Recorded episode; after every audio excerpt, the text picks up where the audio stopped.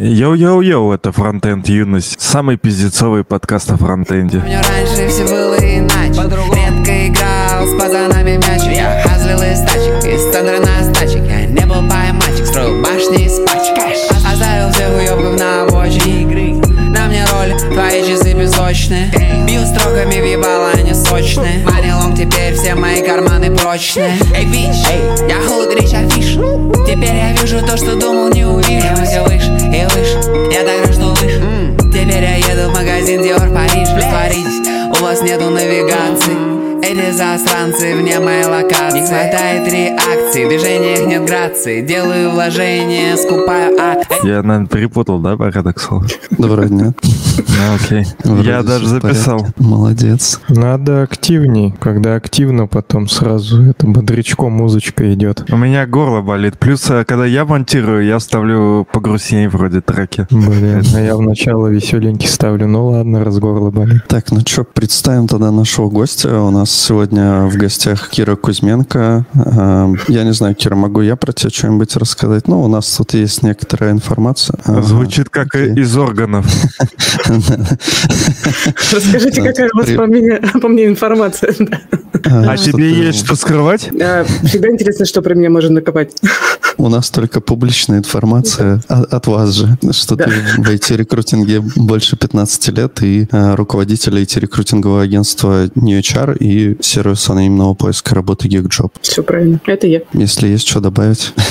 Нет, э, мне очень интересна э, э, вообще тема, в которую вы меня позвали. Вы же мне не рассказали, про что будет разговор. Ну вот, но я готова рассказать про все, что сейчас происходит на рынке труда. Единственный важный момент, что ну, мы в NewChar довольно узкофокусно работаем, поэтому я могу э, оперировать только нашим опытом, связанным с технологическими продуктовыми компаниями. Например, там, я не знаю, что происходит в банках, в телекоме, в других направлениях. И Крипта. в основном крипта плохо. Ну вот последнее время мы начали что-то брать нормальное в крипте. ну, в смысле, работать с криптой, потому что очень много там скама такого, что как бы, ну вот вообще давно не брали. Даже не, не это самое. Вообще крипта — это довольно долгий был момент, когда крипта в резюме это был как бы черная метка для многих работодателей и вообще. Э, а- Но сейчас, кажется, начали возобновляться нормальные более-менее белые компании. Там вот, если слышали, Coinbase, что ли, или как его там называют, э, вышел на Мгм. IPO, и вообще какие-то там что-то нормальное стало происходить. Вот. э, И в основном мы работаем с ребятами уровня сеньора выше, то есть знаем про медлов, но вот про джунов, например, очень плохо знаем, ну, что происходит на рынке. Если вдруг будет интересно про это поговорить, я что-то расскажу, но не смогу уверен звучать. Вот.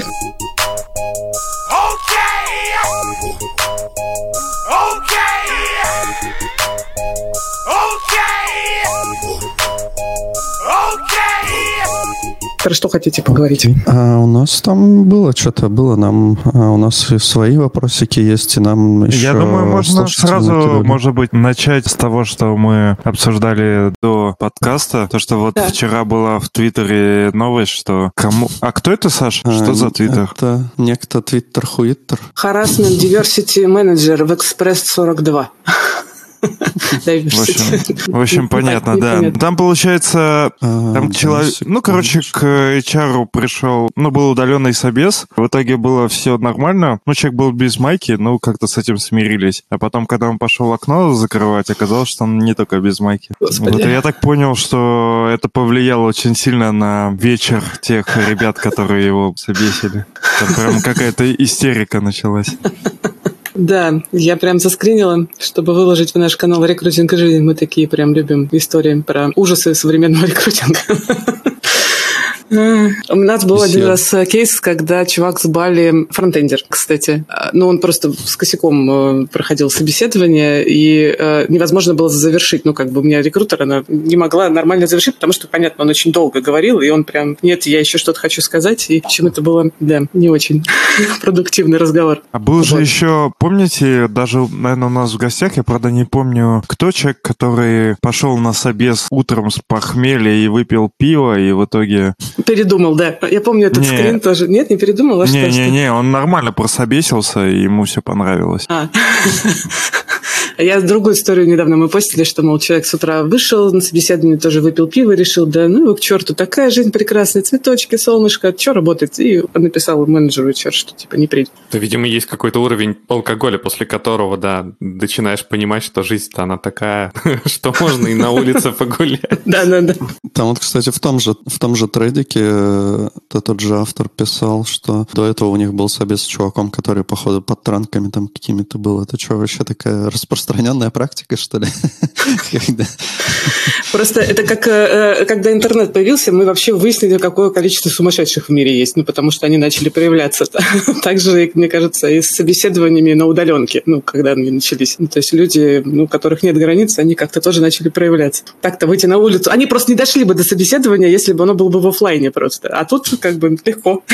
Но мне, мне на самом деле кажется, что вот таки, к таким людям быстро примыка, э, привыкаешь, которые так вот внешне что-то могут делать. Я помню, у нас э, с Ромой был любимый чувак, который прямо какую-то космическую дичь нес про именно технический JavaScript. И это прям было очень весело. То есть он, там, где все просто... там, где все JSON или все, все строка, да, да, но он менялся в показаниях. Сначала а. было все JSON, да, а потом, когда мы все-таки попросили его объяснить, он пришел к тому, что в JavaScript все строка. Прикольно.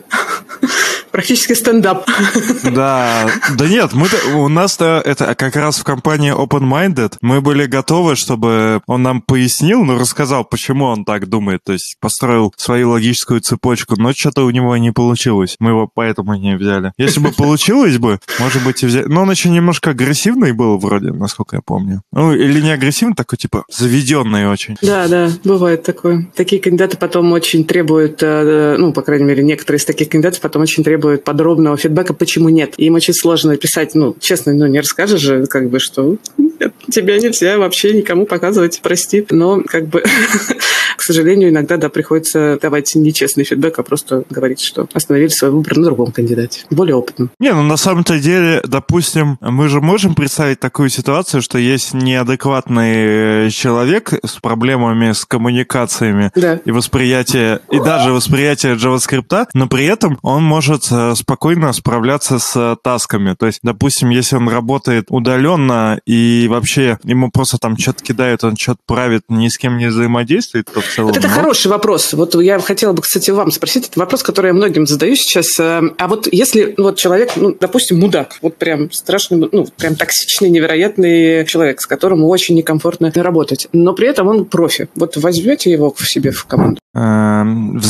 Эм, ну, ну это, это, как, это как э, кано, это как в лодке. Ты, короче, должен набирать себе команду, которую ты, типа, будешь это, типа, ну, доверять, мне кажется. Но, опять-таки, мне кажется, зависит от того, кто принимает это решение. Но я бы лично, как бы, пытался искать людей, которым я от и до, от начала до конца прям сильно доверял, у которых была какая-то такая, не знаю, эмоциональная связь, короче, какая-то, так или иначе. Угу. Ну, контакт нормальный, да, ну, да, чтобы... да, да, да. А кто ты взял бы, кстати, все-таки? Ну, я бы, наверное, взял бы... Е... Просто надо понимать, понимать, есть, короче, два типа э, коллег. Точнее, не два, но их, конечно, дофига типов коллег, с которыми неприятно работать. Но, условно, есть такой тип, который постоянно разговаривает. То есть, условно, любой момент, когда ты там код-ревью, обсуждение, что делать, превращается в огромный монолог и обсуждение, почему так, а не иначе. Из-за этого стопорится работа. И вот таких людей реально хочется ограничить, потому что с ними реально всем сложно общаться, хотя зачастую зачастую они даже и не мудаки бывают. Вот. А если мудак реально профессионал, и он типа более-менее, но как бы дома сидит и дома у себя фашист, ну, блядь, я бы, наверное, не взял, но просто я против фашистов. Но если он дома, например, что-то делает тоже омерзительное, да и хрен с ним. Ну ок. А,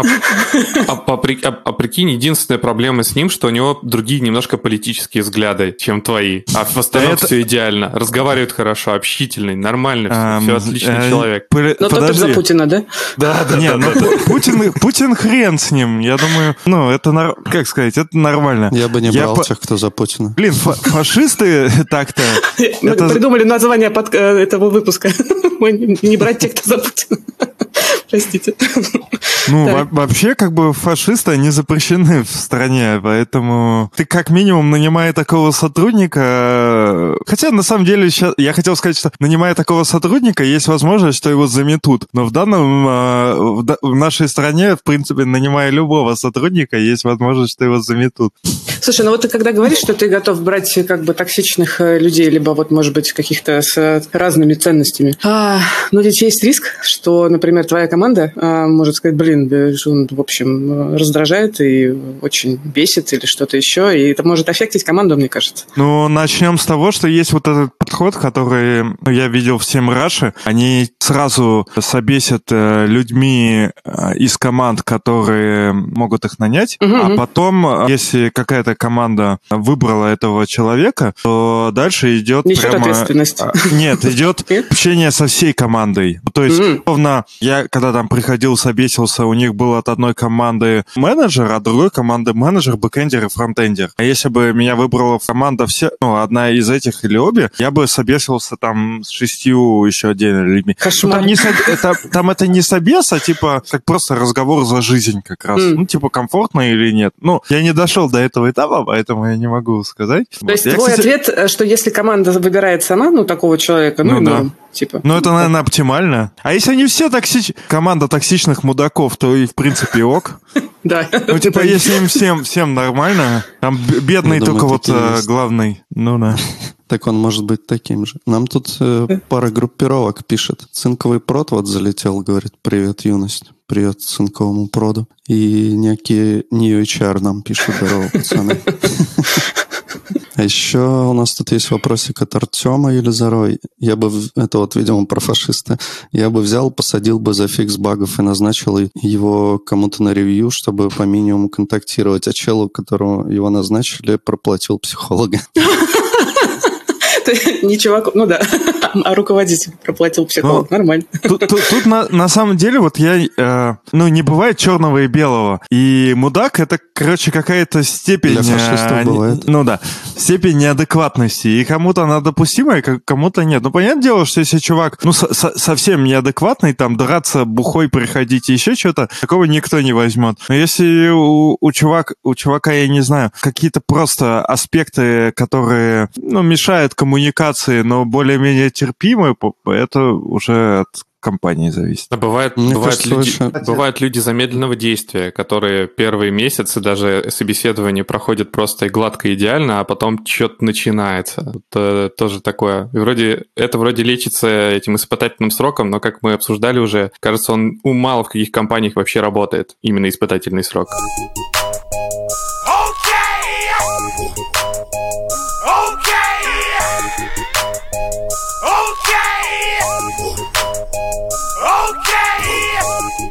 Почему мало у каких компаний работает? Что в смысле, что по опыту обычно бывает, что после того, как человек подходит уже к испытательному сроку, то есть проходит достаточно длительный период времени, про вопрос увольнения, который встает, он обычно очень болезненный, и мало кто решается вообще подступаться к этому вопросу. То есть иногда бывает, что, ну, типа, бывает он, ну, начинается просто вопрос после какого-то периода времени, что не сразу увольнять, а как-то пытаться исправить проблему уже внутри.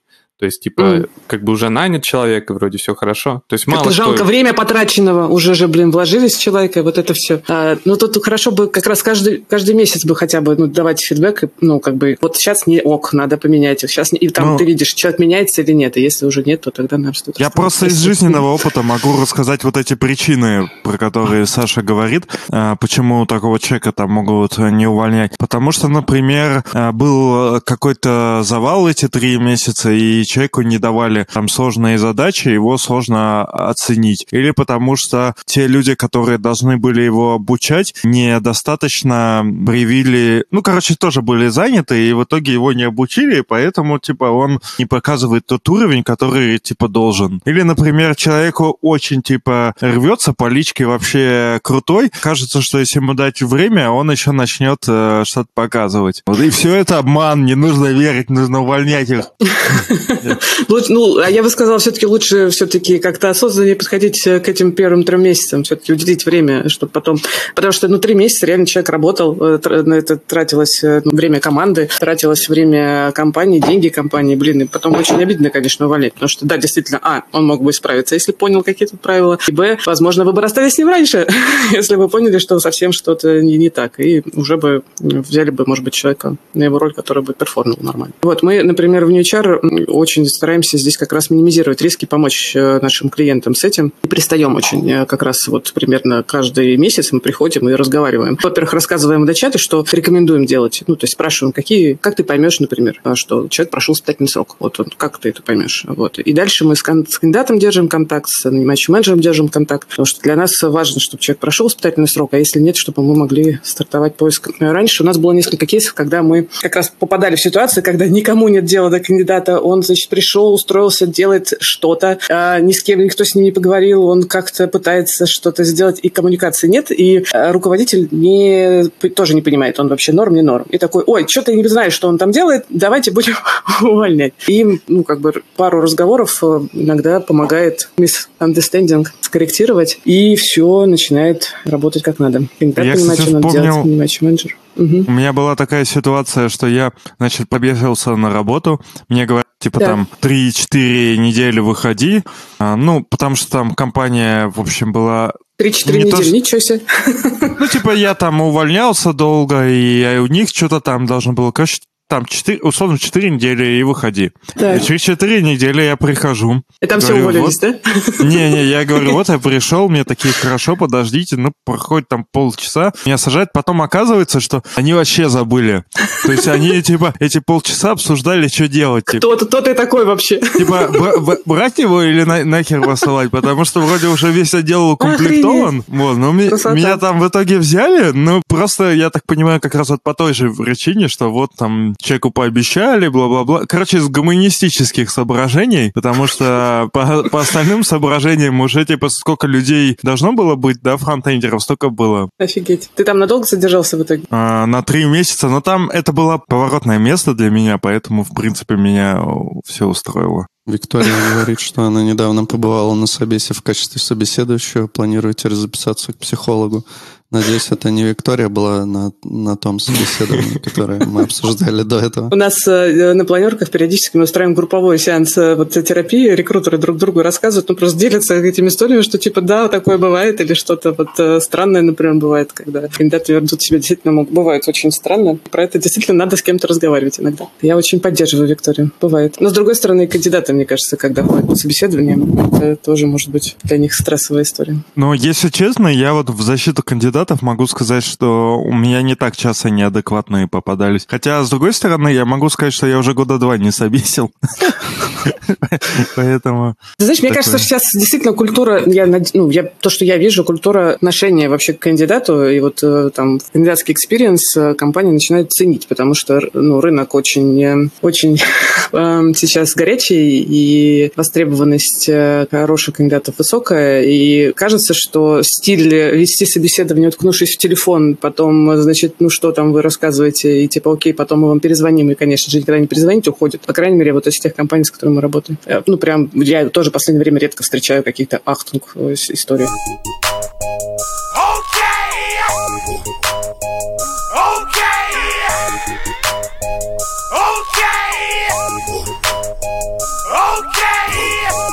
Давай, э, поскольку у нас э, по утрам сжа- сжатый тайминг до 11, я Так. сразу задам свои каверзные вопросы, Давай, давай. типа без блица в конце. Первое, ну, наверное, вот этот самый поп- поп- популярный вопрос. Какая справедливая зарплата у фронтендера? Ой, какой фронтендер.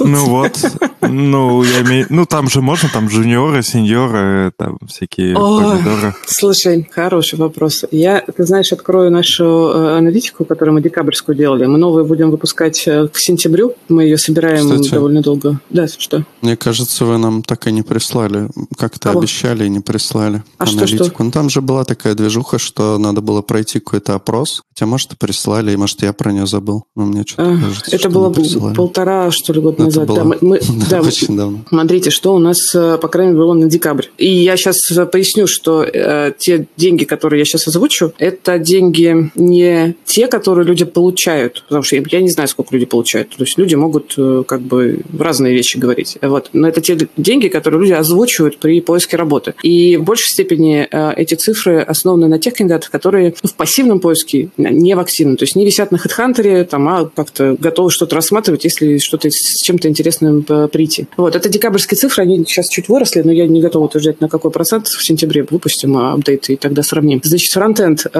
middle, джуны не знаю, сколько стоит. Middle 170-230 на руки, senior 230-300, элит 280-350. А, бывает дороже, но это уже экстремумы. Но вот в среднем на декабрь у нас была такая картина. Сейчас, э, кажется, уже спокойно появляются следы и дороже. Вот. Но это мы говорим про зарплатные ожидания фронтендеров для российских компаний. А если фронтендер, э, например, хорошо знает английский и там имеет хороший там компьютер-сайенс, э, знание компьютер-сайенс, э, широкий инженерный кругозор, хорошую академическую базу и так далее, то он может претендовать на зарплаты международных компаний, которые за последнее время активно выходят на наш рынок. И там на декабрь у нас были такие вилки. Я буду озвучивать в долларах. Middle 3,5-5, senior 5,5-6,5, элит, ну, выше, понятно, примерно там от 6, в зависимости от. Самый популярный, понятно, востребованный сейчас фронтендеры и реакторы и вьюшники. Вот, есть проекты с, э, со старым ангуляром, э, и они иногда готовы переплачивать просто за то, что человек готов работать со старым ангуляром, например. Такая короткая аналитика. Как, насколько это бьется с вашими представлениями о рынке, кстати? Очень интересно.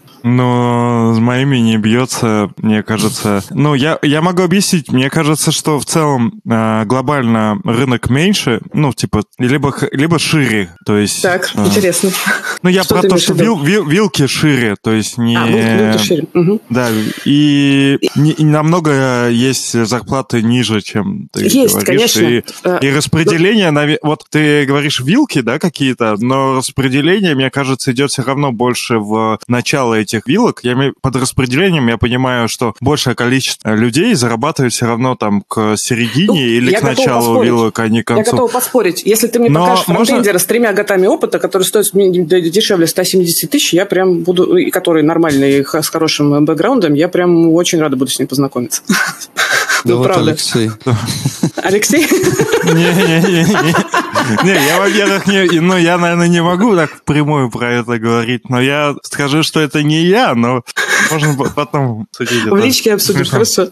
Не знаю, просто мы обычно говорили, что вот в Роминах, да, представлениях так, но Рома у нас обычно позити- позитивно воспринимает. Я вот помнил, что я хотел сказать. У вас такие ценники, потому что вам еще выгодно с такими людьми работать, мне кажется. Конечно.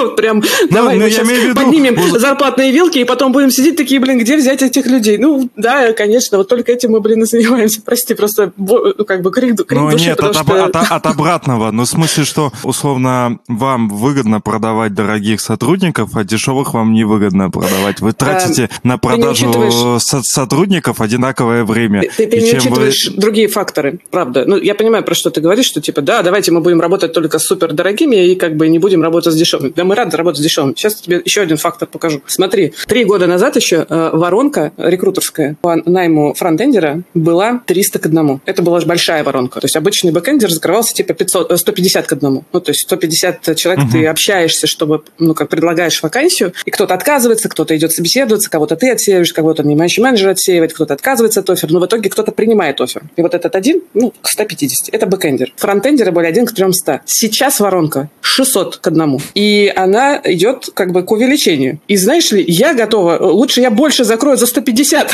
ну, в смысле, найму, чем я буду искать одного в 3 месяца за, блин, 300, серьезно. Ну, в смысле, у нас как бы э, нет задачи продавать одного дороже, есть задача больше закрывать вакансий. У нас такая задача, у нанимающих менеджеров такая задача. Просто сам факт того, что э, вилки растут по разным признакам, мы можем сейчас поговорить, почему они растут. Мы делаем эту аналитику для того, чтобы как-то хотя бы аргументировать нанимающим менеджерам, что, ребят, ну, мир изменился, надо успевать за этим. Потому что если вы не наймете сейчас, придут зарубежные и наймут. Придут экосистемы вот эти вот, которые вот плодятся у нас просто уже как эти. Сейчас МТС уже объявил, что она экосистема. И откуда э, э, МТС сейчас будет нанимать людей? Он сейчас будет поднимать опять зарплаты зарплаты, в смысле ну, зарплатные ожидания, и вытаскивать их э, из других компаний. Опять у нас будет еще больше дефицит разработчиков. А, Я, я могу от, от себя предложить. Давай, давай. МТС может открыть филиал в Берлине, сказать, что возможно релокация и не повышать зарплаты, вот, а потом всех наебать, как обычно делают, и все. Я не про МТС, я просто, что бывают компании, которые других обманывают с Так, у нас релокацией. там пара комментов есть, я думаю, можно зачитать. Цинко и Прот нам говорит, тем лиды иногда боятся увольнять со спыталки, психологически сложно сказать, ты уволен. На самом деле это совсем не страшно, если подумать, э, так как разраб с легкостью найдет другую работу. Кстати, Ну, я думал, что это мое призвание. Если кому-то нужен человек, Увольнять? который умеет увольнять или говорить нет, в принципе, я могу устроиться.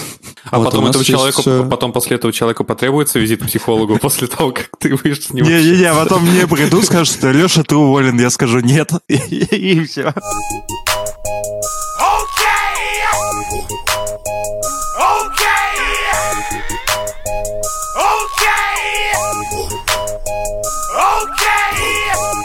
У нас есть вопросик от Heidi People. Спрашивает, как сейчас компания относится ко всяким старым челам 35+, которые э, чисто писать код хотят и не хотят повышения. А, Тут надо понимать, э, кто эти 35+. Э, Сейчас на рынке есть достаточно большое количество 35+, которые до этого не занимались разработкой, вообще не были в IT, но прошли курсы, и теперь, значит, ворвались в IT и хотят, э, ну, понятно, зарплаты и всего прочего. Вот таких ну, не очень рассматривают. Но если бэкграунд у человека разработческий, хорошее образование и как бы ну, 5 плюс лет опыта, ему 35 плюс, да, господи, это же прям красота и изящество. Конечно же, это нормальные, востребованные люди. Я, честно, не видела еще пока разработчиков 50-50 лет и жду, когда это начнется, потому что, ну, как бы, они должны в какой-то момент появиться. Куда они деваются, непонятно. Но вот 45, э, например, вижу, и нормально нанимаются люди, потому что, ну, люди, которые готовы писать код, хотят в этом развиваться и углубляться, э, очень востребованы, да. Я просто То не вижу прям вообще проблемы здесь никакой. Чтобы успокоить. А просто, ну, есть такое мнение довольно распространенное, Эйджизм? что человек, э, да-да-да, после там лет 35-40, там уже как бы, ну, это действительно так, ну, в смысле, что действительно редко встречаются такие люди в виде коллег. Я, наверное, только один раз работал с человеком, которому было, ну, мне кажется, за 40 там с чем-то, ну, разработчиком, в смысле, в- как бы не в команде, но он там был у нас. Android-разработчиком. Ну вот, хотя, может, я просто возраст плохо определяю, но было заметно прям, что он сильно как бы старше, чем все остальные. Мгм. Вот, но при этом нормально вполне себе справлялся, хоть и был немного странным. Вот, но это, мне кажется, действительно распространенное мнение, что вот, э, ну, разработчики там уже в таком вот возрасте, они как бы не сильно, ну, как-то востребованы. Но мне кажется, что, возможно, просто еще не так много разработчиков, которым столько лет, э, может быть, поэтому их не так много. Это правда. Ну, просто вот даже хотелось бы успокоить, вот, допустим, тебе 35 лет, и у тебя опыта работы там, ну, в разработке там лет 15, например. Ну, Никаких проблем не вижу. 15-20. Вообще. Ну, то есть никаких проблем не вижу. А, а вот вопрос, а сколько тебе, например, лет? А, Так он про Мне. себя и говорил. Да-да-да, мне 34. 34. Ну вот, когда тебе будет, да, 37-40, кажется, ты спокойно будешь нанимать людей, э, разработчиков 37-40. Ну, есть такая гипотеза. Есть другая сторона, которую, ну, как бы тоже стоит учитывать. Конечно же, когнитивные способности наши с возрастом, все, ну, всех нас, они как бы снижаются, это правда. Вот, и, конечно, хочется набирать э, ребят помоложе, у которых гибкие, которые быстрые, у которых еще, значит, э, которые готовы впахивать, например, э, за небольшие, может быть, деньги и так далее. А э, с э, ребятами в возрасте уже сложнее. Ну, они знают себе цену. Они, значит, если переработка, окей, давайте тогда подумаем, поговорим, как это оплачивать. Или там еще какие-то вещи. Плюс про когнитивные способности. Ну, есть, например, э, там стартапы, которые, ну, не возьмут ребят э, там 35-40 плюс. А, Потому что, ну, вот э, там какие-то новые технологии, надо очень быстро что-то изучать и так далее. Нам вот вся команда, мы собираем вот таких молодых рьяных и просто возрастных не возьмем, например. Да, там, если только этот человек не с какой-то суперэкспертизой нужный нам. Но в целом я пока не вижу какого-то страшного эйджизма э, у нас. Вот мне тоже кажется, что, во-первых, чувак слишком э, низко планку по- э, поставил, хотя, возможно, это просто потому, что мы все близко к этой планке. Но я, Да. я считаю, что в целом надо просто оценивать вот сотрудника на то, что он говорит, что, условно, заебался ли он работать, хватает ли ему данных, и как он, какая у него будет вообще знаний, хватает ли, и какая у него будет мотивация, а какой возраст, по идее, по барабану. Ну, По то есть, барабану. а Мне кажется, возраст это скорее, да, может, когнитивные позитивные штуки, но это еще там и опыт, и семья, семья а, выжимает часть времени. То есть, условно, все равно, Да, если кстати. у тебя, типа, будет чувак, которому 50 лет, и он без семьи, то, в принципе, он может, наверное, не времени свободного будет примерно так же, как и у всех остальных там молодых. А если чуваку там 30, у него 5 детей, и там с собака, и он любит плавать на Босфоре, то просто Это у нас правда. прямо есть такой чувак, да, то тогда у него будет мало свободного времени. Я видела коммент про то, что C++ э, найдутся легко взрослые разработчики, перловики, например, э, или кабол разработчики. Иногда очень нужны кабол разработчики, но им реально 50 плюс э, всем. Э, Их очень мало. И они очень востребованы, ребят, это прям невероятно. Мне, мы их не ищем, но я знаю нескольких рекрутеров, которые с болью рассказывают мне про как они вытаскивают этих кабол разработчиков. Ищут их на одноклассниках. Тогда еще вот в этом фишка тоже, что, как сказать, вместе с э, раз- разработчиками растет, э, ну, их код, а он же остается, то, что вот все эти люди пишут, и там, когда человеку ну, будет 60, останется тот код, которому ну, писали он и его сотоварищи, когда ему было лет 30, и кто этот Так. код будет править? Да, не молодые Ужас. Хипстеры на новых технологиях. Нет, Которые давайте все наверное. перепишем сразу срочно. да. да. Вот как раз это да, какой-нибудь банк. Майоров Да. Ага. Так. нам тут говорит, что только молодые фронтендеры могли придумать мем, ушел в отпуск, вернулся, весь мой код переписали с React на Vue, и в этой шутке доля шутки. Я имею в виду, вот представляете, э, там в течение 20 лет э, браузерный, ну, браузер поменяет основной язык и сделает там второй какой-нибудь, Да. более модный и Perl. удобный. Ну, Perl, да, допустим, да насрать, Perl. И будет, типа, все станут писать новый код на Perl, а JavaScript перестанут использовать, и он будет потихонечку Legacy становиться. Кто будет его справить? Мы, мы в 50 будем его править, там, в 60. А молодые будут переписывать там все на Perl. А еще есть просто общий тренд, почему ну, такая э, огромная, ну, огромный дефицит вообще IT-специалистов на рынке. Ну, кроме того, что мы все еще в демографической яме находимся, и она еще продолжается. Я не помню, до какого года она там ожидается у нас, но мы все еще в ней, уже лет пять, по-моему, как. А второе, э, то, что ну, количество автоматизации вообще э, IT-сервисов просто оно в геометрической прогрессии растет, и любой, даже небольшой маленькой компании нужен уже свой собственный отдел разработки. Я лет пять назад шутила, что скоро каждому ларьку шауру- шаурмой будет нужен фронтендер, а мне сейчас кажется, что уже вот да, уже оно наступило. Вот мы небольшая компания, мы рекрутинговое агентство. Про- мы просто рекрутинговое агентство, скажем, только на HR. Но мы понимаем, что нам столько нужно делать, например, для того, чтобы быть эффективными, там, писать парсеры, писать э, разные там краулеры и автоматизировать работу рекрутеров по максимуму, чтобы все, что всю рутину можно было автоматизировать и, и заниматься сложными интеллектуальными вещами. А что ну, при таких подсчетах нам нужна команда человек 6 хорошего.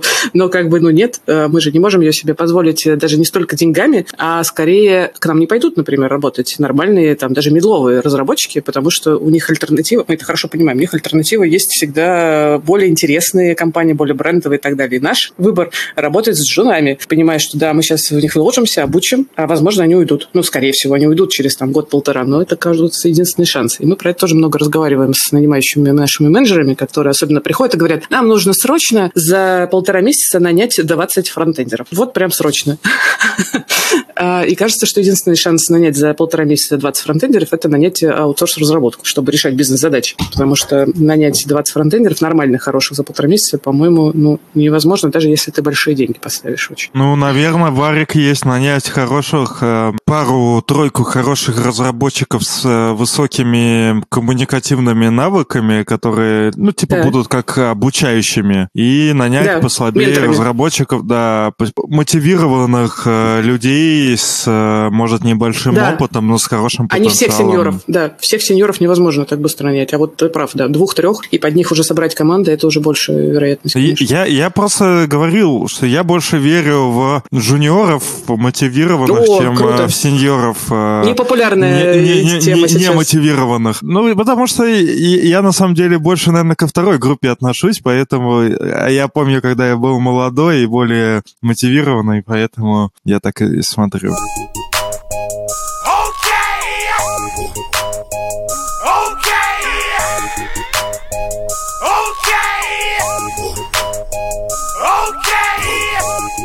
Давай я еще вопрос один Давай, провокационный давай. задам, пока не забыл. Я его реально вот с прошлого вопроса вспоминал минут 10. Короче, можешь назвать топ компаний российских э, для фронтендера, куда можно устроиться. Ну, или р- О. программиста. Смотря чего фронтендер хочет.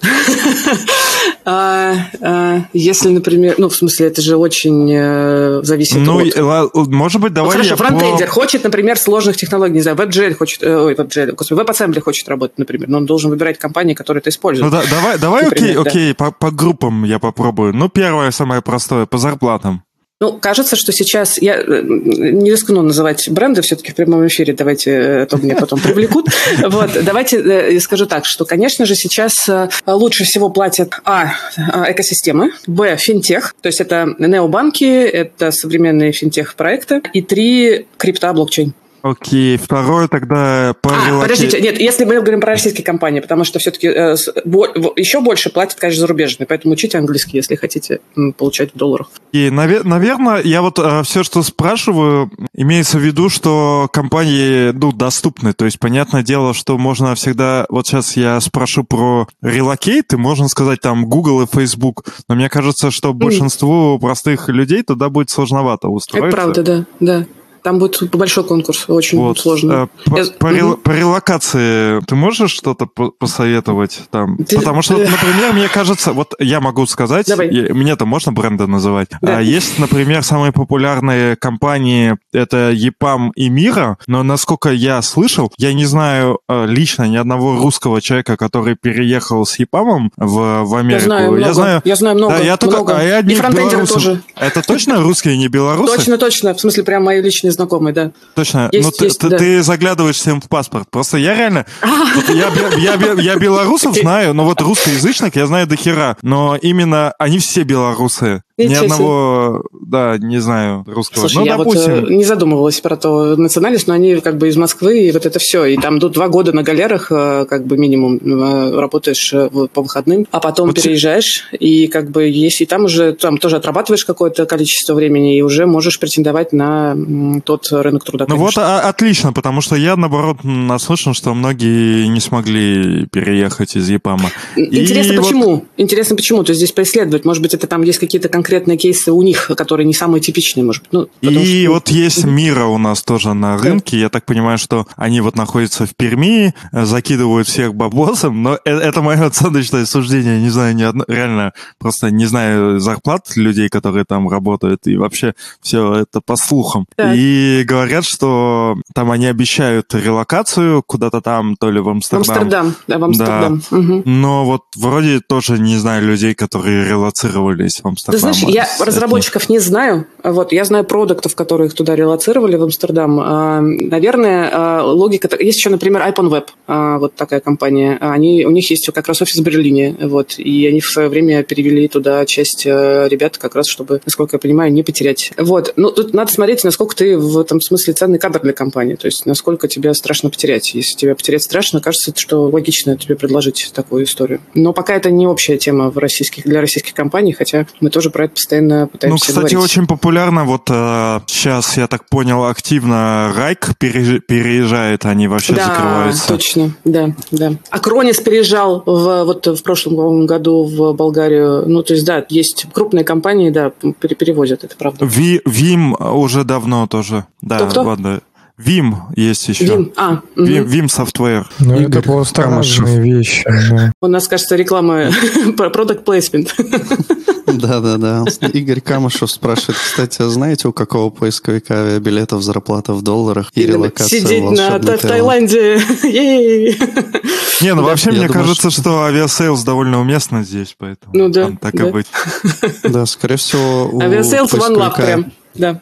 Авиабилетов с самыми дешевыми билетами. Ладно. Как там? Тогда третий момент. Если э, технологически вот человек хочет, не знаю, ну, не буду про джунов спрашивать. Короче, есть два, э, мне кажется, направления технологических, куда бы люди хотели развиваться. Это либо делать какой-то крутой инновационный там продукт. Да- давай начнем с этого. Вот такие компании, какие есть сейчас на рынке, куда ты пойдешь. Вот я могу... Давайте сразу, Саня, давай свою рекламу заводи про этот Arrival. О, да, А Arrival прикольные ребята. Ну, там всякие эти беспилотные беспилотные э, автомобили, бла-бла-бла. Но они не беспилотные, они электрические. А что надо прорекламировать? Ну, Ну, я- Вакансии, э, вакансии рекламирую срочно.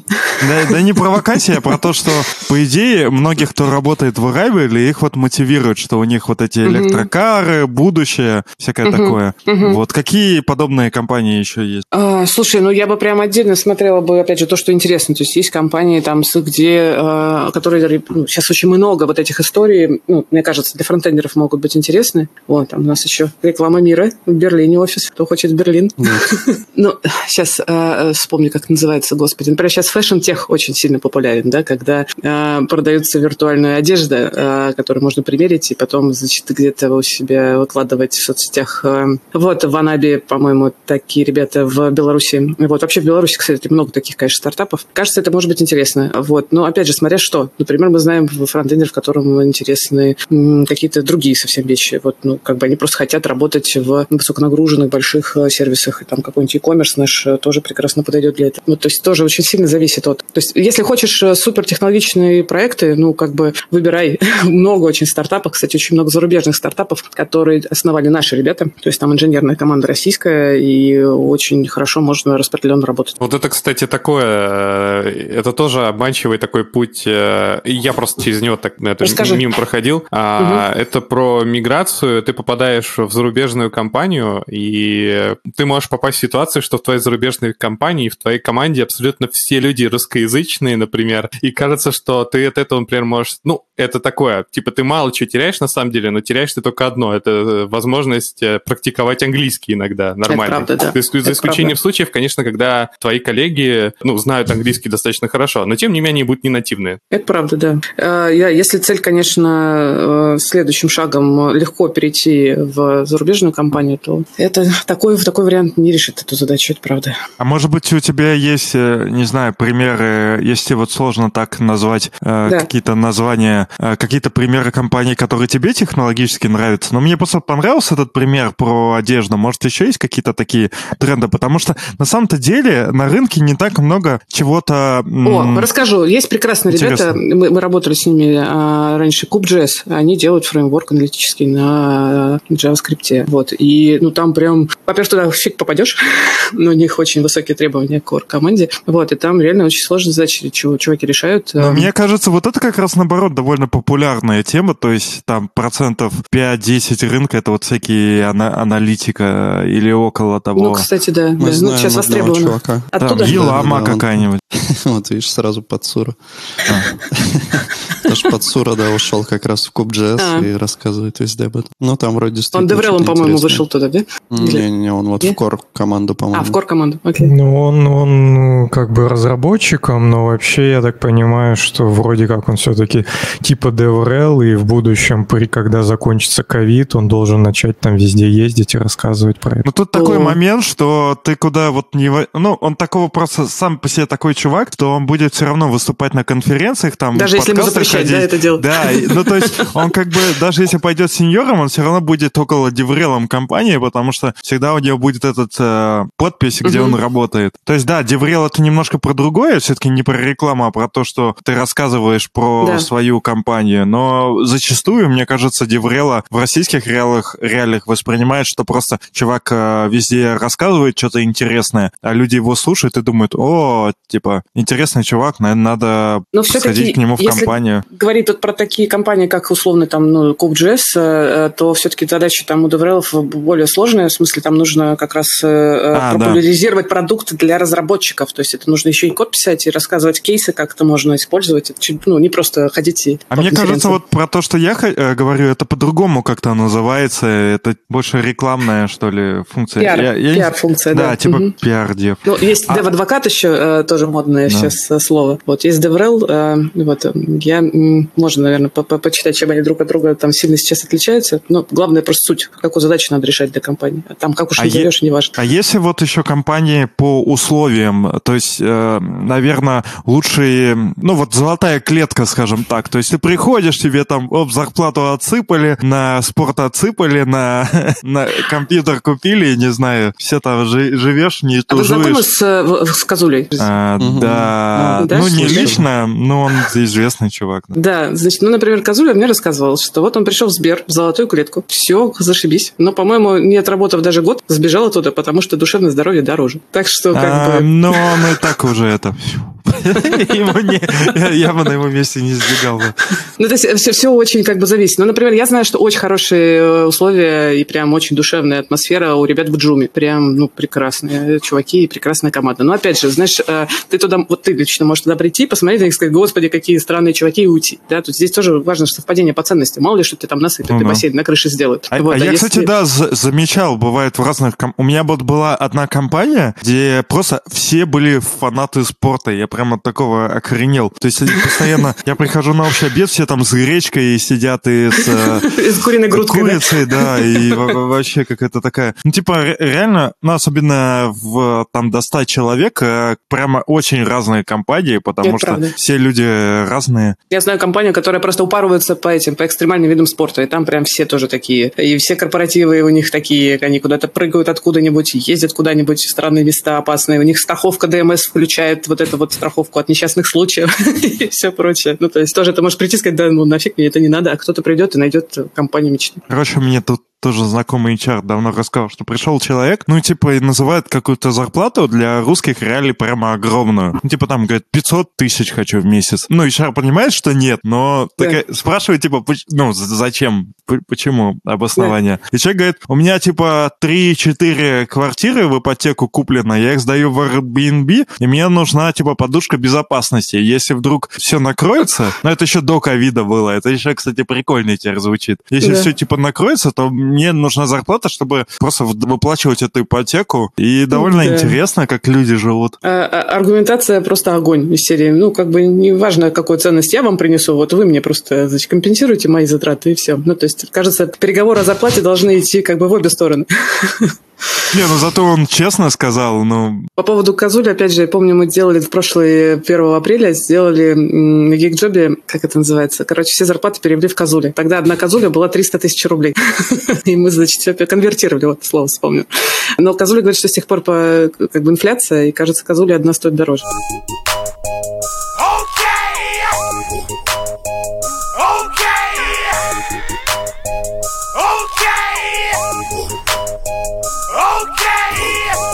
Кстати, блин, был твит, я не могу его... Ну, я его сейчас ищу, но там как раз-таки какой-то чувак писал на Фейсбуке о том, что, типа, до какого хрена, когда я, типа, собешу чуваков, Так. они первым делом пытаются договориться о зарплате, они начинают сначала, типа, с тобой Да. там пообщаться, узнать, что как, и вот мне кажется, что ему там нормально предъявили в ответ за то, что, ну, блин, типа, мы все работаем как бы за деньги. Наверное, это все-таки, ну, пе- первая такая вещь, о которой ты задумываешься, если ты мне, ну, особенно если ты меня пытаешься переманить из другой компании, да, то, наверное, логично это в первую очередь делать деньгами, и потом уже как бы, ну, общаться насчет всего остального. А Если ты мне предлагаешь, там, например, такую же зарплату, ну, или там меньше зарплату, чем на текущем месте, то как бы о чем нам вообще разговаривать? Это ты сейчас поднял прекрасную тему. Это вот прям мем среди рекрутеров, э, ну, кажется, не среди, ну, среди нас, по крайней мере, а среди кандидатов, может быть, мем. Когда э, рекрутер приходит к кандидату и говорит, ну, приди к нам на собеседование, мы так тебя хотим. Он такой, нет, я не хочу. Ну, по дяде, ну, котик, ну, по дяде, тра-та-та. Ну, да, пошли, приду, вот отвечает кандидат. Первый же вопрос, а почему вы хотите работать у нас в компании? Ну, как бы...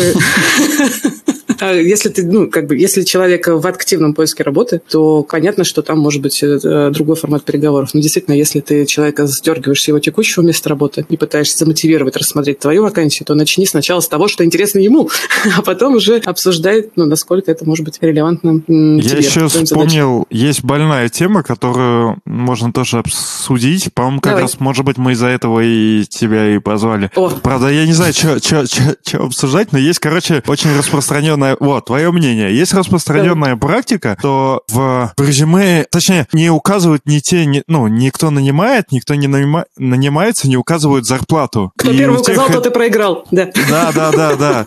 Кто первый там сказал, да, и прямо вот этот мем про то, что постоянно жмутся. Нет, ты скажи первую зарплату, нет, ты скажи, ну, скажите, сколько вы платите, нет, скажи, сколько хочешь. У нас прямо было в одной из компаний, что условно за счет э, того, что, ну, там, не знаю, одного чувака наняли два года назад, а другого наняли сейчас, прямо зарплаты там в два раза отличались. И Это потому причин, что, да. Мгм. да, они не индексируются, например, зарплаты в компании. Рынок был разный, и один человек попросил там столько два года назад, а теперь чувак по-другому попросил. Короче, жесть такая. В общем, да, вот такая ситуация, что очень часто в компаниях ты не можешь вообще понять, и тебе не скажут там до определенного момента, сколько они платят, хотя, в принципе, вот на нашем уже уровне, там, ну, я не знаю, сеньорском или просто там от пяти лет разработки, нам уже какой-то уровень зарплат тупо не интересен. То есть, если мне говорят, там, мы сеньорам платим 100 тысяч, я, наверное, туда не пойду уже. А кто-то пойдет, поэтому лучше сразу на берегу об этом как бы Сначала хочу шутку, можно рассказать реально Давай. из нашей жизни как раз, э, когда мы с одними нанимающими менеджерами как раз обсуждали вакансию. У нас вилка там, ну, условно, там 150, прям, по-моему, даже 150 для сеньоров. Мы такие, слушайте, ну, как бы это не очень реализуемо, вы хотите, там были, по-моему, питанисты, там, сеньорные, с ML, э, с хорошим опытом от пяти лет и все такое. Ну, как бы они стоят в два раза дороже, ребят, простите. Они такие, ну, вы же профессионалы, говорят они нам. Давайте вы нам найдете сеньоров э, с комплексом неполноценности. Это теперь у нас мем просто. Вот, но это как просто шутка. А вот вопрос к вам интересно. А вы же нанимаете людей к себе? Вы сами указываете зарплату в вакансии? я не знаю. вопрос. Мы, наверное, не знаем. Ну, мы же не, ну, не рекрутеры, ну, не HR, мы просто собесим. Ты не видел, Я как без- вакансия выглядит у тебя? То есть не Ну, не я, че- я видел, но я не помню, честно. Да, Можно вот видите, как щас интересно, что Сейчас мы все посмотрим. да. Давай. Я просто Да, 6 ща лет в компании работаю, я уж не помню. Но мне кажется, когда устраивался, то не было. Инверсия есть сознание. Вы как кандидаты так смотрите на рынок, но когда вы, например, одеваете шапку нанимающего менеджера, вы иначе начинаете смотреть на рынок. Это хорошо это сводите, как бы вспоминать себя как кандидата, когда вы занимаетесь наймом. То есть тут уже понимаете, что тестовые на два дня не нужно делать, нужно э, как бы объяснять, зачем нужно тестовые, давать фидбэки, лучше развернутые, ну и так далее. Не затягивать с фидбэками. Про Ну, деньги. процесс найма – это вообще такая отдельная тема. Но вот я сейчас Да. посмотрел, у нас зарплата не указана вообще в вакансии. Я плюсую и к своей компании также.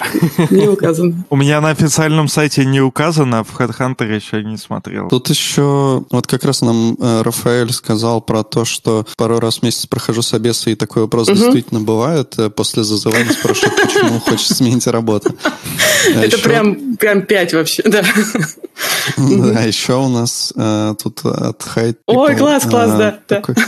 У меня, кстати, жена тут нашла вакансию моей компании, сейчас интересуется, почему у меня зарплата меньше, чем вилка в вакансиях.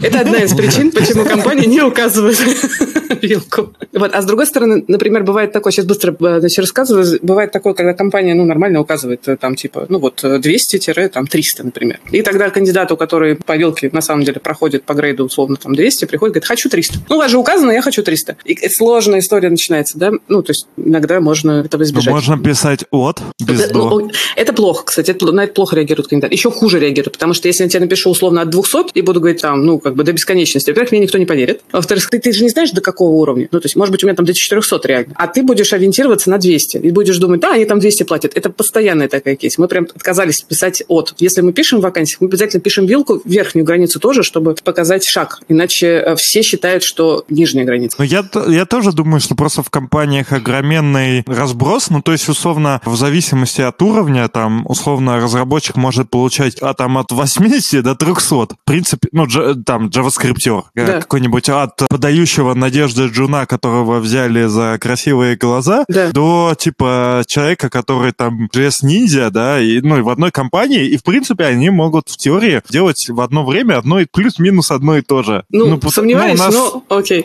да нет, ну почему? У у как сказать, вот у нас в компании нет такого, что условно, если какому-то крутому разработчику сказали, ну, делай какой-то тупняк, он будет его делать, ну, потому что он, ну, это Ну, входит в не его про то, рабочие что не про, обязанности. не- не про суть задачи, а скорее про уровень как бы, как бы зоны ответственности, не знаю, когда ты приходишь к новичку, к подавану, ты ему объясняешь, что он же делает, что контролируешь, да, приходишь к сеньору, просто ставишь цель, и он как бы сам решает, как Но это все делать, равно делать есть хорошо. тупые задачи, там, не знаю, сверстать э, письма. И это несложно, это, мо- ну, в- у нас несложно, бывают Мгм. сложные письма. Несложно. То есть сейчас кто-нибудь, блядь, припрется и скажет, письма это целая наука, Да, да, да. письма это наука.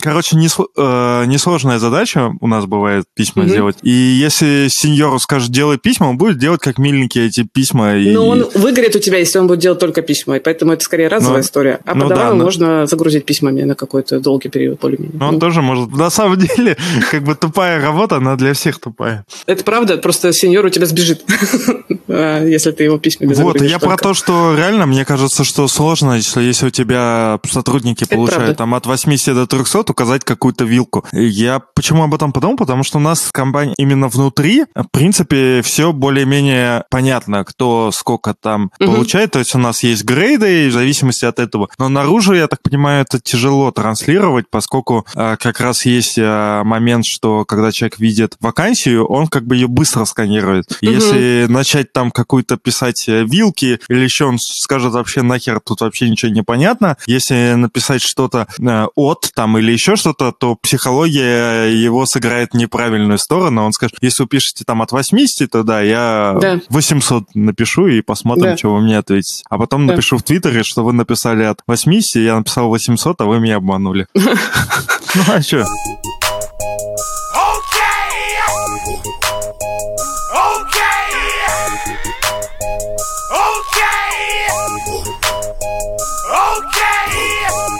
У нас, кстати, есть тут интересный вопрос от нашего постоянного слушателя. Ты ему раз спрашивает, а какие зарплаты у HR? А, Да, да, давай-. Давайте разделим. Есть HR, есть рекрутеры, и мы все не кадровики, кстати.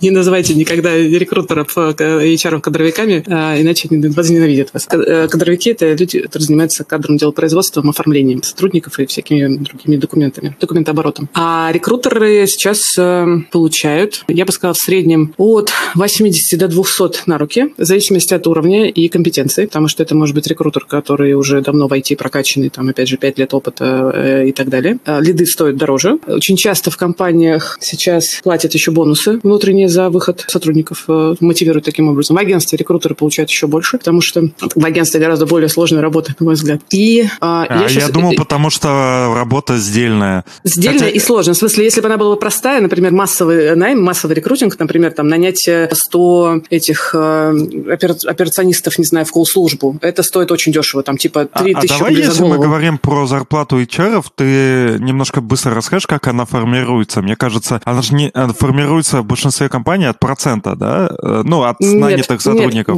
Нет, в Или нет. в планы. инхаусе Просто я, нет. просто я слышал, что бывают прямо вот такие штуки, что либо от, ну, ты получаешь там процент, допустим, от зарплаты, или в инхаусе у тебя есть прям В планка, по которой тебя э, есть планка. То есть, условно, ты должен нанимать там какое-то количество сотрудников, иначе тебе будут вопросы. Да, есть ну, план. всякое Да, есть, есть план, конечно же, но в инхаусе, так, ну, внутри компании, не в агентствах, нет такого, что рекрутеров внутренних мотивируют именно только процентом. Процент это, ну, условно, обычно там, ну, 20-30 от общего дохода может быть. А может, кстати, вообще не быть. А Рекрутер в инхаусе внутри компании может быть просто на окладе. И все. И вообще не получать никаких бонусов. Но у него будет план, да. У него будет план, а, и он может быть привязан как к выходам сотрудников, так и, например, к прохождению их испытательного срока а, успешного и каким-то еще, может быть, даже не только рекрутерским эм, критериям. Вот. Как формируется? Формируется рынком, если честно. Сейчас э, за последние полгода мы лично видим огромный просто хайп на IT-рекрутеров. Рынок просел очень сильно по количеству кандидатов. Востребованность огромная. Нужны люди, которые умеют э, работать э, с... нанимать IT-кандидатов. И сейчас рекрутерские зарплаты растут очень сильно. Востребованность огромная. Опытные сеньорные ребята могут стоить и дороже. А и получать хорошие бонусы. Я слышала про очень прекрасные зарплаты у рекрутеров сейчас. Ну, потому что рекрутер может, такое- может влиять на бизнес, на самом деле. Сейчас история такая, что IT, ну, IT-найм для компаний, для, для технологичных продуктовых, это core бизнеса. То есть, если ты не успеешь, например, зафичерить, там, ну, фичу сделать что-то еще, ты ну, проседаешь, и тебе нужно быстро бежать. Поэтому тот, кто умеет создавать адекватный входящий поток в компанию, э, нанимать ну, тех, кто совпадает по ценностям, удерживать их и так далее, делать это профессионально и качественно, это очень востребованная в бизнесе сейчас роль. Раньше просто было такое ощущение, ну, нам, возможно, это было и правда, что когда, ну, вот HR искали там кандидатов, да, там фронтендеров тех же, они, наверное, смотрели на их зарплату и немного офигевали. А сейчас, наверное, ну, в принципе, более-менее сравнялись примерно зарплаты. А, так, кстати, я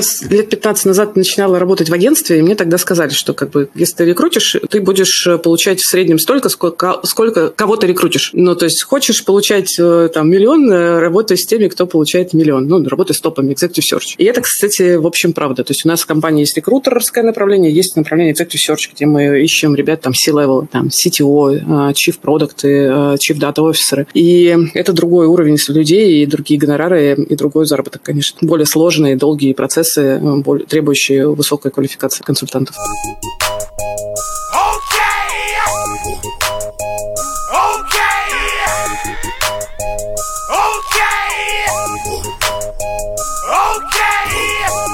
У меня, кстати, есть еще вопрос от Антона Карманова. Не знаю, насколько он будет в тему, но, в общем, он Давай. спрашивает, почему почти всегда работодатель начинает шевелиться и предлагать работнику дополнительные мотивации, типа там зарплат, нормальный проект и так далее, только когда работник говорит, что нашел новую работу и уходит. А если до этого просить дополнительные мотивации, то работодатель все время откладывает их в Окей. долгий ящик. Я, чтобы как бы проиллюстрировать этот ответ, задам вопрос вам. Как часто вы проверяете, насколько ваши сотрудники получают равноценный рынок? Насколько вы сами, как часто вы инициируете повышение внутри в своей компании? Ну, мы не такие должности занимаем. У нас только у Рома, есть... возможно, и то нет. Ну, то есть нет, у нас никто не занимает. У вас нет подчинения? Такие, да. У вас подчинения нет людей? Ни у кого? Ну, я думаю, скажем, нет. Нет, окей, хорошо. Тогда а, вопрос, конечно, к Антону, который задал вопрос. Просто хочется ну, услышать не только мое мнение, а мнение, как это бывает. На самом деле, можно пойти вглубь человеческой психологии.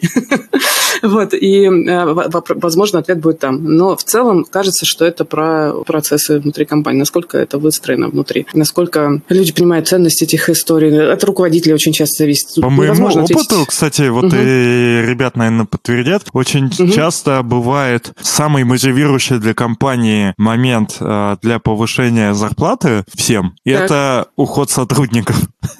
Да, да, да. Тогда а, Кто-то уходит, а потом видит, что на его место открыли вакансию в два раза дороже. Не-не-не-не, я имеется в виду, что условно происходит э, в больших э, долгих компаниях, прямо каждые там года, не знаю, три или какой-то период, короче, постоянно что-то происходит, много Все людей. да. да, начинает один там копошиться, я не знаю, с кофепоинта. Э, я, конечно, извиняюсь, что я сейчас начну это утрировать и чьи-то чувства задевать. Короче, с кофепоинта убирают печеньки, все на автопике пишут, блядь, как мы будем жить без печенек? Говорит, верните. Компания пишет, ну, сорян, ну, типа ковид. Народ говорит, нет, верните печеньки. 100 человек уходит в компанию, где продают печеньки, и все довольны. Вот, а эти 100 людей нужно теперь как-то заместить. Да, вот. и тогда, ой, а у нас, типа, мы не можем никого нанять, потому что наши грейды ниже рынка, ну да, да, давайте поднимать. Ну, ну я бы. не это имел в виду, я имел в виду, что просто чтобы, да, когда вот начинается это движение, что кто-то уходит, то, соответственно, чтобы те, которые еще сомневаются, и которых, может быть, э, ну, реально зарплата угу. мотивирует, им поднимают. Это правда. А, точнее, угу. даже не так. Мне кажется, что вообще ситуации с э, проблемами в компании либо с наймом, либо с уходом людей, ну, это плюс-минус, мне кажется, одни проблемы, они мотивируют э, разбираться в истоках этих проблем. Зачастую исток это вот причины, это вот э, зарплаты, их начинают повышать. Бывает так, бывает иначе. Бывает даже какой-то исход не влияет, может быть, на другую часть команды, где очень хороший менеджер, который вкладывается в команду. Я знаю ребят, которых невозможно схантить, потому что он говорит, блин, ну окей, вы дадите мне там 50, на 50 тысяч больше, да, плюс даже на 100 тысяч больше. Но э, я здесь просто кайфую от работы, мне нравится команда, мне нравится мой руководитель, мы делаем крутые штуки, я вдохновлен, не пойду никуда. Это И вот, этот... это Алехандро у нас. Пока что, пока что, да, я являюсь таким человеком. Он работает в секте святого Эрайвала. Вот, и круто, конечно, вот так учиться э, взаимодействовать с командой. И вот можно поспрашивать, как в Райоле выстроен здесь процесс, чтобы best practice на рынок выводить, а не рассказывать, как... Я лично, вот моя миссия, я считаю, как раз лучше подсвечивать то, что круто, чем пытаться объяснить, почему фигово в других местах. То есть выводить best practice на рынок, э, и тогда какие-то компании начнут на это ориентироваться, и постепенно количество перевесит. Надо кого-нибудь из Rival позвать к нам в подкаст. Да, Кстати, может быть, к нам тоже в подкаст. А, у нас есть тоже же подкаст New HR, мы как раз про найм э, говорим и карьеру, и как бы я давайте в куларах обсудим, с удовольствием поговорим про Ну, то, кстати, я думаю, еще можно Окей. э, позвать, э, если интересно, и к нам, кстати, подкаст, или вам, Ильюху, вот на- моего тимлида, у него Мгм. получается, сколько там, как раз он и нанимает сотрудников, и у него, по-моему, около 50 фронтендеров в подчинении. Кажется, довольно 50 интересно. фронтендеров, боже, класс! Ничего себе, много. Ну, я могу ошибаться, но порядок примерно такой, там, может, 40, может, 60, я вообще без понятия. Очень проверить. интересно, да, как, как это все. Я недавно, у нас был подкаст с э, Никитой э, из Тинькова, у него, он в чат за тестирование, у него 500 тестировщиков, 500. Тинькове, это тоже интересно было, как с этим вообще Ну, тут э, начинается, что э, есть вот горизонтальные, вертикальные связи. То есть он Да, не да. с ними постоянно правда, взаимодействует, конечно. а просто наблюдает, там, решает точечно проблемы, либо, наоборот, глобально. Это не waterfall, что он такой, ему приходит задача на всех тестировщиков, и он говорит, вот, типа, там, первый тестировщик вот это делай, там, сотый вот это, пятисотый вот Ну, это. Это правда, конечно. Это ну, про то, как выстроить эту вертикаль и горизонталь эффективно, тоже было интересно послушать. У них там тест- тестопсы есть, например. Вообще там интересные разные чуваки. Вот, э, вы ушли в тестирование, да, простите. Александр Майоров там очень много мыслей вкидывает, и мне кажется, что если мы это все будем читать, мы вообще никогда не Будем сможем читать Александра закончить. Майорова, да, я поняла. Да, видимо, видимо, нужно будет Александра как-нибудь тоже к нам позвать Да. и обсудить все эти темки.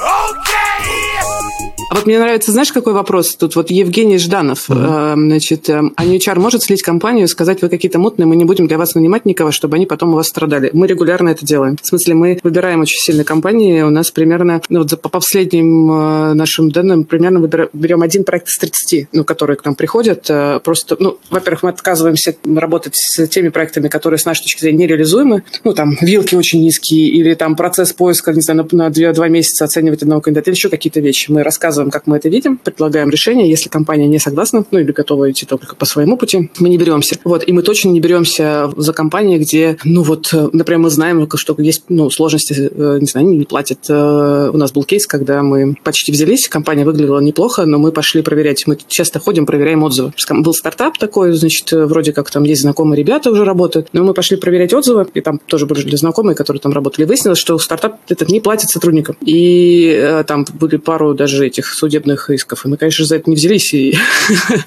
и ну, конечно же, зачем? То есть наша цель, конечно же, если уж мы приводим, предлагаем компанию, то мы должны быть уверены, что Ну, там я так норм. понимаю, что у вас еще это и репутационные риски. То есть, Конечно, если вы... фиг к нам пойдут дальше с нами общаться, да, если мы... То есть, а, если раздует, да, какую-то такую историю, когда вы человека отправили в компанию, где человек страдал, и вот страдающий человек там в Твиттере, кажется, еще там какие-нибудь э, лидеры мнений, то у вас могут, да, возникнуть большие проблемы с У нас доверием. был кейс один, вот прям самый неприятный за всю мою историю, когда к нам пришел знакомый мне чувак, и в целом там мы как раз не пошли проверять подробно, потому что оказалось, что все нормально. Международный стартап, понятные инвестиции, в общем, все как-то ок норм. А, но он там был единственным, он был то ли CTO, то ли хедов разработки, и мы нашли довольно быстро ему двух мобильных разработчиков, они приняли офер, и этот офер, оба оффера отозвали, потому что руководство их решило, что, а может мы посмотрим, сколько стоят индийцы, индусы? Индусы стоят в два раза дороже, мы нанимаем индусов. И как бы наши ребята уже приняли оферы и сказали Два раза, это, два раза дешевле, два раза дешевле индус. Два раза дешевле, да, индусы сказали. И как бы это был, в общем, он через полгода пришел к нам еще раз, говорит, ой, у нас тут, значит, э, мы решили опять нанимать российских ребят. Э, И очень удивился, почему мы не готовы с ним больше работать. Потому что мы этих двух ребят, конечно, старались ну, помочь им быстро тоже хорошую работу найти, потому- ну, уже не, не за гонорар, а просто помочь, э, потому что это такой фейл невероятный, очень тяжелый. И это, А мне ну, кажется, что, в принципе, ну, зачастую, если ты вот в компанию, ну, если ты не уволился, а если у тебя только заявление там лежит, то если у тебя все в порядке, то ты можешь э, договориться Ну, Там остаться. же по-разному мо- могло быть. Знаешь, может, он кинул им это заявление в лицо и захлопнул дверь. Ну, может быть, да, у него типа подгорало там Да. уже давно, и тут появился удачный Да. случай. Есть у тебя еще каверзные вопросы? Ну вот э, не- некий друг Федор спрашивает, а есть черный список компаний? Э, Черный список компаний для кого? Для кандидатов, Ну, для у вас, HR? Видимо, для вас, с кем вы не работаете. Обычно, кстати, спрашивают, э, есть ли черный список кандидатов.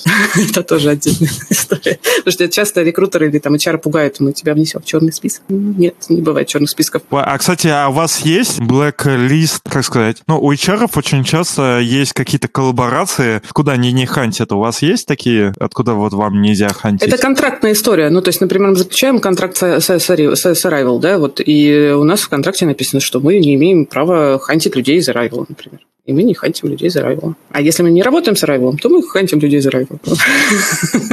Так что, вот, это ну, такая общая история в целом. Вот, а по поводу А может быть такое, что вот у рекрутинговых компаний специально два юрлица, чтобы могли хантить кого угодно? Я про такое не слышал, но это, может быть, сейчас ты подал бы идею вообще рекрутинговому сообществу. Не знаю.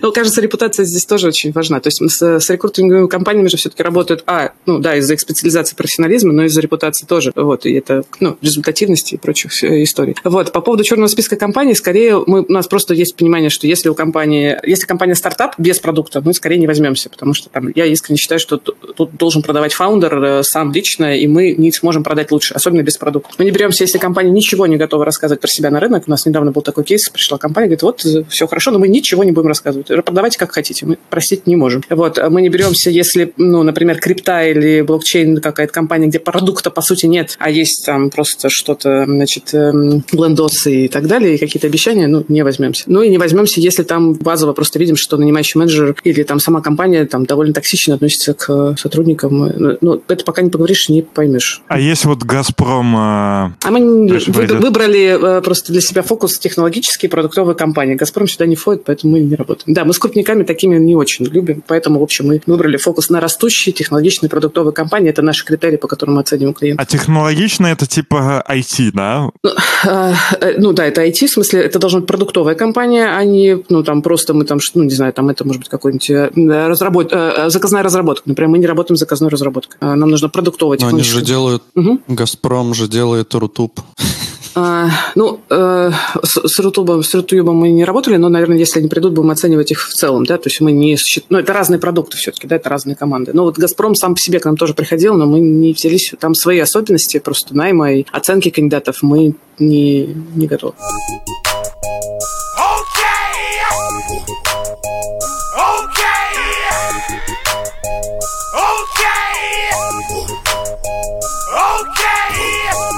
Я хотел, кстати, спросить тебя насчет Geek Job. Давай. Потому что я помню, мне кажется, Александр что-то у нас рассказывал про Job, Мгм. но я уже, честно говоря, сам не помню. Может, расскажешь, Да. почему анонимный и что Слушай, это вообще моя давняя была идея. Я когда еще была Head of Recruiting Mail.ru Group э, сто лет назад, я прям понимала, что есть огромный пласт кандидатов, которым необходима возможность э, анонимно, без палева искать работу. То есть, э, потому что, ну, это ну, общее такое, такое место. То есть, где бы ты про себя не написал, а так или иначе тебя, в общем, могут спалить. И безопасность, э, кажется, это довольно ценные, э, ценная вещь. Поэтому мы сделали GeekJob, где ты можешь э, вообще... У нас там, знаете, у нас там, по-моему, вот сейчас, если не ошибаюсь, около 30% только вывешивают резюме, даже анонимные, да, а оставшиеся 60, оставшиеся 70%, они анонимно зарегистрированы, и они откликаются на вакансии. То есть ми- минимизируют вообще какой-то вот этот контакт. И дальше, если даже ты, например, зарегистрирован у нас на сайте и размещаешь свое резюме анонимно, то тебе могут присылать предложение, и ты сам выбираешь, открывать контакт или не открывать контакт. И здесь, кстати, есть дополнительная ценность, как мне кажется, потому что, ну, условно, ты на HeadHunter разместился такой, закрыл себя от работодателя, да, типа работодатель меня не видит. Но тебя видит рекрутер с другой компании, который дружит с твоим работодателем и пошел тебя сливать просто из дружбы. Это, в общем, ну, это прям общий фа- факт, так делают рекрутеры. Вот, э, потому что хочется друг другу помочь. А здесь, если уж тебя работодатель нашел, и ты ему интересен, и ты анонимен, риск того, что тебя сольют, все-таки гораздо ниже, конечно. А, то есть, и еще одна из целей, конечно, то, что мы видим, что ну, около, ну, не менее 50% рынка это пассивные кандидаты, в смысле, которые не ищут активно работу, но они все равно готовы рассматривать что-то интересное. Поэтому есть возможность заявить о том, я буду рассматривать вот такие вещи, при этом не палясь. То есть мне интересно, если у вас раз, два, три. И тогда как-то уже отфильтровывать входящее предложение. С этим, мне кажется, больших проблем нет, потому что у меня, например, на LinkedIn стоит, что я не ищу работу. И все равно но все равно прям очень активно пишут. Да, но ты не можешь А там может заявить, что ты хочешь только вот это, и поэтому тебе приходит все подряд. Вот. А когда ты говоришь, мне Ну, только целом, релокейт, и, например, там только, не знаю, такой, такой тип компании, такой тип задач. Ну, и таким образом хотя бы хоть как-то фильтруешь. Но мне кажется, что на самом деле люди, которые ищут разработчиков на том же LinkedIn, они такое ощущение, как будто вообще не Не читают, читают. что там написано. Вообще не потому читают. что Очень часто скрипты не используют. компания. Скрипты еще используют. Просто тебе рассылку присылают. У меня реально быть. ощущение, что HR немножко сатанели, потому что у меня- про- просто мне пишут а, в WhatsApp, мне пишут в Телеграме, мне звонят по телефону, мне пишут на почту. Даже по Притом, телефону ужас. А еще, кстати, а, бывает так, когда ты не отвечаешь, а, еще раз пишут. Ты поэ- знаешь, по- мы ну, то есть- сделали э, недавно, э, ну, как недавно, в прошлом году мы сделали фейковый аккаунт, фейкового iOS-разработчика, нет, фронтендера, как раз фронтендер мы сделали, разместили его резюме на LinkedIn, на HeadHunter на всех работных ресурсах. В GitJob тоже и вообще везде поставили «Я еще работаю». Нам как раз хотелось померить адскость рынка. Значит, первая неделя 500 предложений о работе в почте. 500. А шлейф длился полгода. Каждую неделю приходил, ну, там все меньше и меньше меньше, прошло уже больше года, по-моему, даже, но все еще ему пишут, предлагают, находят, предлагают э, предложения и так далее. То есть Так их это- еще в базы же забивают. Ну, я думаю, для. Конечно, конечно. Конечно. Поэтому я ему могу тут через пять лет написать Да, вообще. да, да. Вот. И это сильно помогает, кстати, вот этот, э, эта аналитика, я думаю, мы как-нибудь соберем. Мы просто сделали еще несколько таких кандидатов и собираем общую картинку, что помогает э, работодателям показать, что вы не одни на рынке, потому что очень часто приходит нанимающий менеджер и говорит, ну мы же классные, поэтому все, все должны у нас работать. Мы просто классные, поэтому приведите к нам э, только тех, кто хочет у нас работать, не понимая, что они должны продавать себя. Они должны питчить, э, ну, вы должны, там, вы как нанимающий менеджер, должны питчить свой продукт, свои задачи, свою команду кандидатам, иначе вы не сможете претендовать на хороших ребят. А я хотел, я вот уже не раз э, в подкасте Мгм. это упоминал, но просто в, в этом выпуске хотелось бы пройтись опять быстренько, буквально 30 секунд по компании Динс. Э, Короче, был у меня случай, и обесился к ним, все нормально, а потом, Так. и не только у меня был, в конце они типа пытаются скинуть э, 20 тысяч. И выглядит просто как крохоборство. Ну да, это прям И- странно. и И, у они теряют раз- тебя как кандидата, наверное, да? Ты Да, такой, ну, но у пошли, меня ну, просто была такая ситуация, что в тот момент, пока они думали, и когда они вышли вот меня так типа прессовать, мне повысили зарплату. И, и мне получилось, что зарплата выше, чем они мне пытаются бавить. Я с чистым сердцем отказал им и вообще был доволен. Ну, блин, это фиг- фигня. То есть я предлагаю, говорю, хочу столько-то. Мне говорят, ну, типа, давай пособесимся. Потом скидывают, ну, 20 тысяч, это как-то очень странно. Ну, так вот только деньги тебя, значит, интересуют. А ну вот тут очевидно, что деньги это отношения. Вот тут это не, Кстати, да. не сумма, да, там. Пон- Понятное дело, что если бы они 100 тысяч пытались скинуть, ну тут Если бы они заранее хотя бы начали с тобой про это говорить, когда ты озвучил, типа, чувак, а вот, ну, как бы, а если там чуть не меньше, будешь ли ты готов рассматривать э, наше предложение? Это уже было бы как-то, наверное, лучше воспринималось. Ну, ты бы мог отказаться на старте, ну, либо это не было бы на в конце, ну, как бы, типа, в смысле. Не, я понимаю, Хорошо что у, них, что у них вилки есть там, и, может быть, я в их вилку как раз вот на 20 тысяч перелез, но с моей-то стороны это выглядит очень странно. Это правда. Так, ну что, я думаю, что мы, наверное, будем заканчивать, потому что уже работа там не ждет, всякое такое. Спасибо, Кира, что пришла, было очень интересно. Я думаю, мы далеко не все, конечно, обсудили. Да, прям, кажется, еще на столько же времени у нас есть тем поговорить. Прикольно. Да-да-да. Спасибо вам. Вот, ну что, все тогда, всем пока. Пока. Пока. Хорошего дня. Я танцую крип Мне нужен этот биг блок Задолжал ты влип У меня все тип Она хочет лип Знает, кто здесь биг босс